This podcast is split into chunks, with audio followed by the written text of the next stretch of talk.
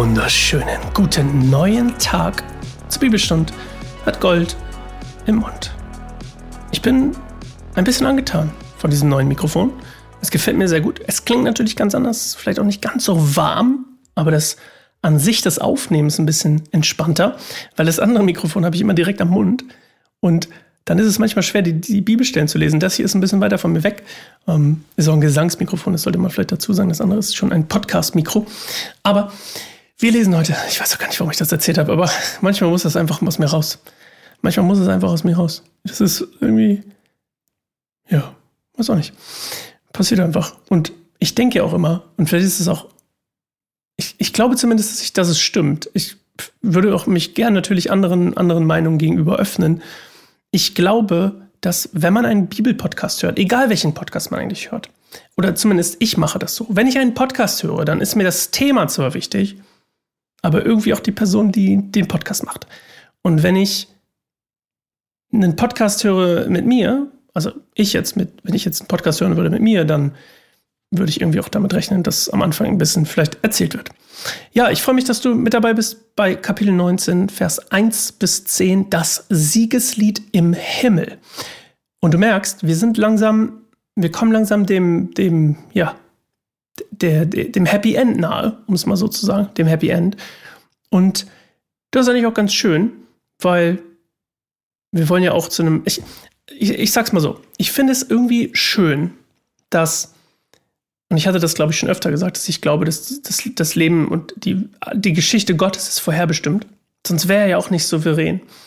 Und ich glaube, dass wir einen Teil daran mitspielen, und eben das das Paradoxe ist zwischen eben Vorherbestimmung und der, der, ja, der Selbstbestimmung sozusagen. Und ich glaube, ich finde es einfach schön, und das ist mein Punkt hier eigentlich, ich finde es schön, dass es quasi in einem Happy End, dass Gottes Geschichte gut endet. Und ähm, mir ist da gar nicht wichtig, ob ich dazugehöre, dass sie gut endet, muss ich dazu sagen. Ne? Ich hat, wir hatten ja das Thema, ne, gehört da, geht es um, die, um das jüdische Volk, ja? Sind das die Auserwählten, sind das die einzigen, die gerettet werden können oder sind wir es auch? Und mir ist das eigentlich egal. Ich finde es irgendwie schön, alleine die Hoffnung zu haben, dass es so ein, sein könnte, dass ich dazugehöre. Das finde ich viel besser, als dass ich es nicht sein könnte. Macht irgendwie Sinn, ne? Gut, wir wollen einsteigen in das Siegeslied im Himmel. Und heute haben wir nicht so viel zu lesen wie gestern, da kann ich ruhig ein bisschen schwafeln. Hm. Bevor wir das machen, wollen wir eine Minute zur Ruhe kommen und dann lesen wir miteinander Gottes Wort. Bis gleich.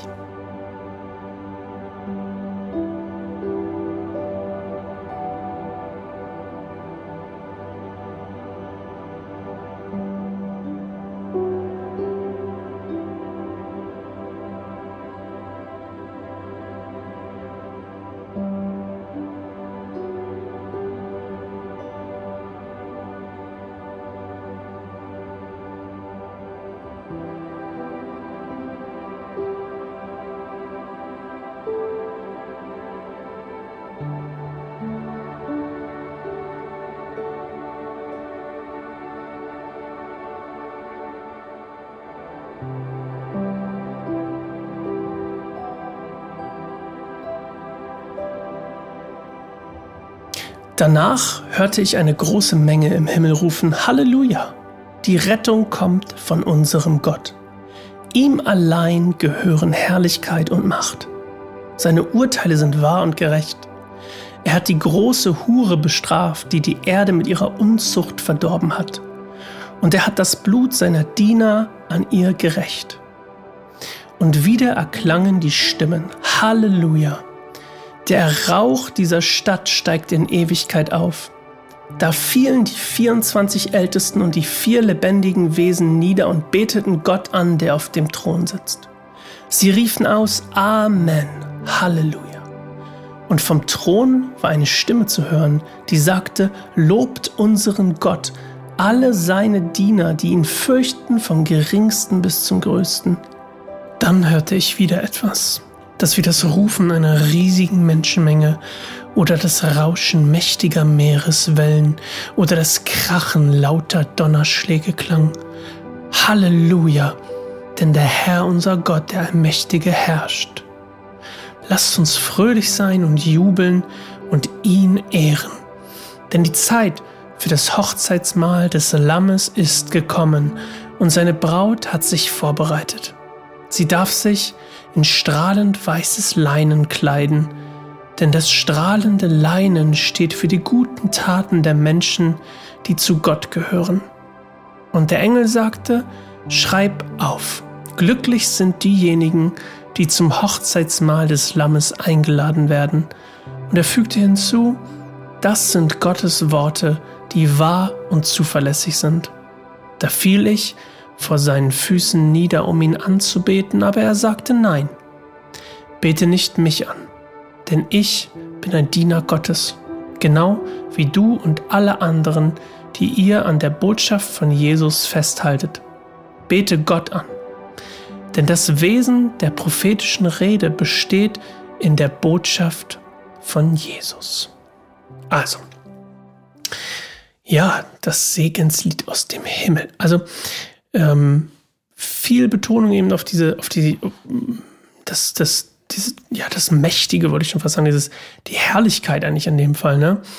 Und ähm, auch diese, diese Betonung nochmal von dem, von dieser, also ich, ich finde dieses Bild sowieso sehr spannend in der Bibel. Ich hoffe, man hört meine Tochter mit der nicht husten über das Babyphone. Ich finde diese Situation sowieso spannend, ne? dass Jesus sagt quasi, er ist der Bräutigam und die Gemeinde ist die Braut. Und das Bild an sich ist ja, wenn man das jetzt mal biblisch sieht, ist es ja viel früher. Also vielleicht nicht zeitlich, zeitlich, aber so vom Lesefluss der Bibel ist es ja schon ein ganz schön Stück weg, bevor jetzt quasi die, diese, diese, diese Hochzeit kommt, ja. Und diese Hochzeitszeremonie, also die Vereinigung von Christus, also von Jesus und eben seiner Gemeinde. Und ja, die dürfen eben diese Leinenkleider, ne, da steht ja auch da, die für die guten Taten stehen, also auch für die Heiligkeit und die Reinheit wieder, ne? Und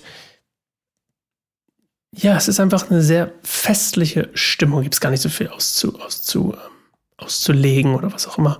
Wir haben viele Bilder, die wir auch vorher schon hatten, ne? die 24 Ältesten etc. Und Johannes, wenn wir ihm jetzt, wenn wir denn glauben, dass es geschrieben hat, was wovon auszugehen ist, dann ähm, will er niederfallen eben und diesen Diener Gottes anbeten. Und er sagt, nein, nein, nein, nein, wir sind alle Diener Gottes. Und meine Frage an dich heute, so ein bisschen, also hier gibt es nicht so viel, du merkst, ich, ich, ich plapper ein bisschen, plapper ein bisschen rum. Weil es auch nicht so viel, hier gibt es ja nicht so viele, wo man sagen muss, oh ja, da müssen wir mal drüber sprechen.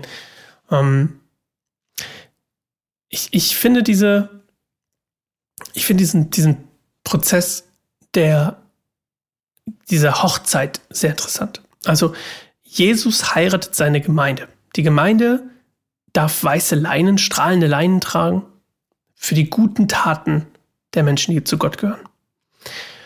Und ich bin auch schnell jemand, der mm, die Bedeutung der Gemeinde ne, der, der Ortsgemeinde, wenn man so will, ein bisschen mh, hm, vielleicht runterspielt, ist vielleicht ein bisschen übertrieben, aber so ein bisschen, jetzt nicht, ich bin jetzt nicht der größte Gemeinde-Fan, wo ich sage, so, boah, wenn du keine Gemeinde hast, dann hast du verloren, sozusagen. Ich bin, da bin ich immer so ein bisschen, hm.